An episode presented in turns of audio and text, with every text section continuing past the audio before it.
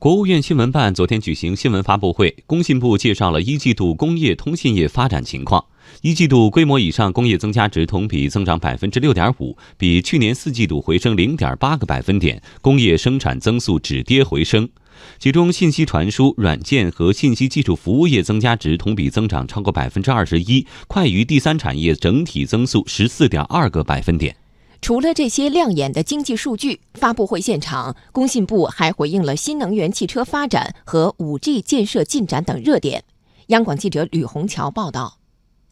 一季度，我国的新能源汽车产销分别完成三十点四万辆和二十九点九万辆，同比增幅都超过百分之百。工信部新闻发言人、运行监测协调局局长黄立斌说：“这个增速还是在财政补贴逐年退坡的基础上完成的，说明我国新能源汽车发展取得了显著成效。”黄立斌预计，今年新能源汽车产量可能会超过一百五十万辆。他透露，工信部将提升新能源汽车用户的体验，加快充电设施建设，优化公共充电桩布局，研究在新能源汽车专用号牌基础上给予更多使用环节的优惠措施，提升用户的使用体验，建立新能源汽车市场化发展的长效机制。引导地方财政补贴从鼓励购买向支持充电设施建设、补贴充电服务费等使用环节过渡。不少人注意到，工信部最近发布的第三批新能源汽车推广目录中有三款燃料电池汽车入选，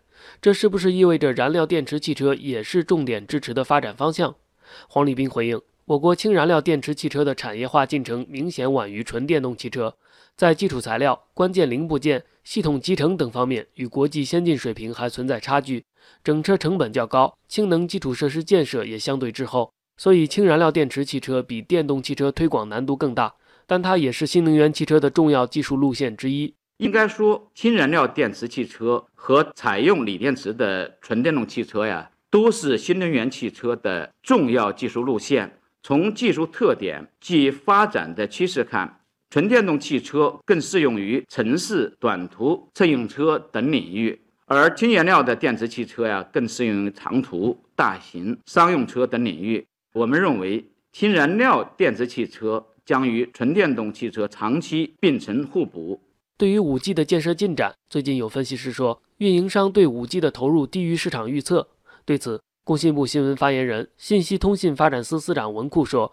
：“5G 发展需要一个过程，运营商在抓紧制定 5G 投资计划。相关运营企业呢，据我们了解，也在抓紧制定 5G 的投资计划。特别是结合现在产业的发展，企业呢也结合自己的一些市场因素，积极稳妥的在发展这个 5G。当然了，网络建设从无到有有一个过程。”啊，一定是先从一些热点地区、需求热的地方先启动，不断的在发展，不断的在推动前进。对于今年的提速降费工作，文库重点提到，工信部准备在超过三百个城市部署千兆宽带网络，争取网络用户覆盖能力达到两千万。在信息通信业方面，最近还有报道说，国内云平台将试点向外资开放。对此，文库回应：中国监管部门在尊重世贸组织相关规则、遵循现代管理政策的前提下。赞成国内和国际企业合作开展云服务。国际上的也有一些企业正在和中国的一些企业联合推动在华的云服务。目前来讲，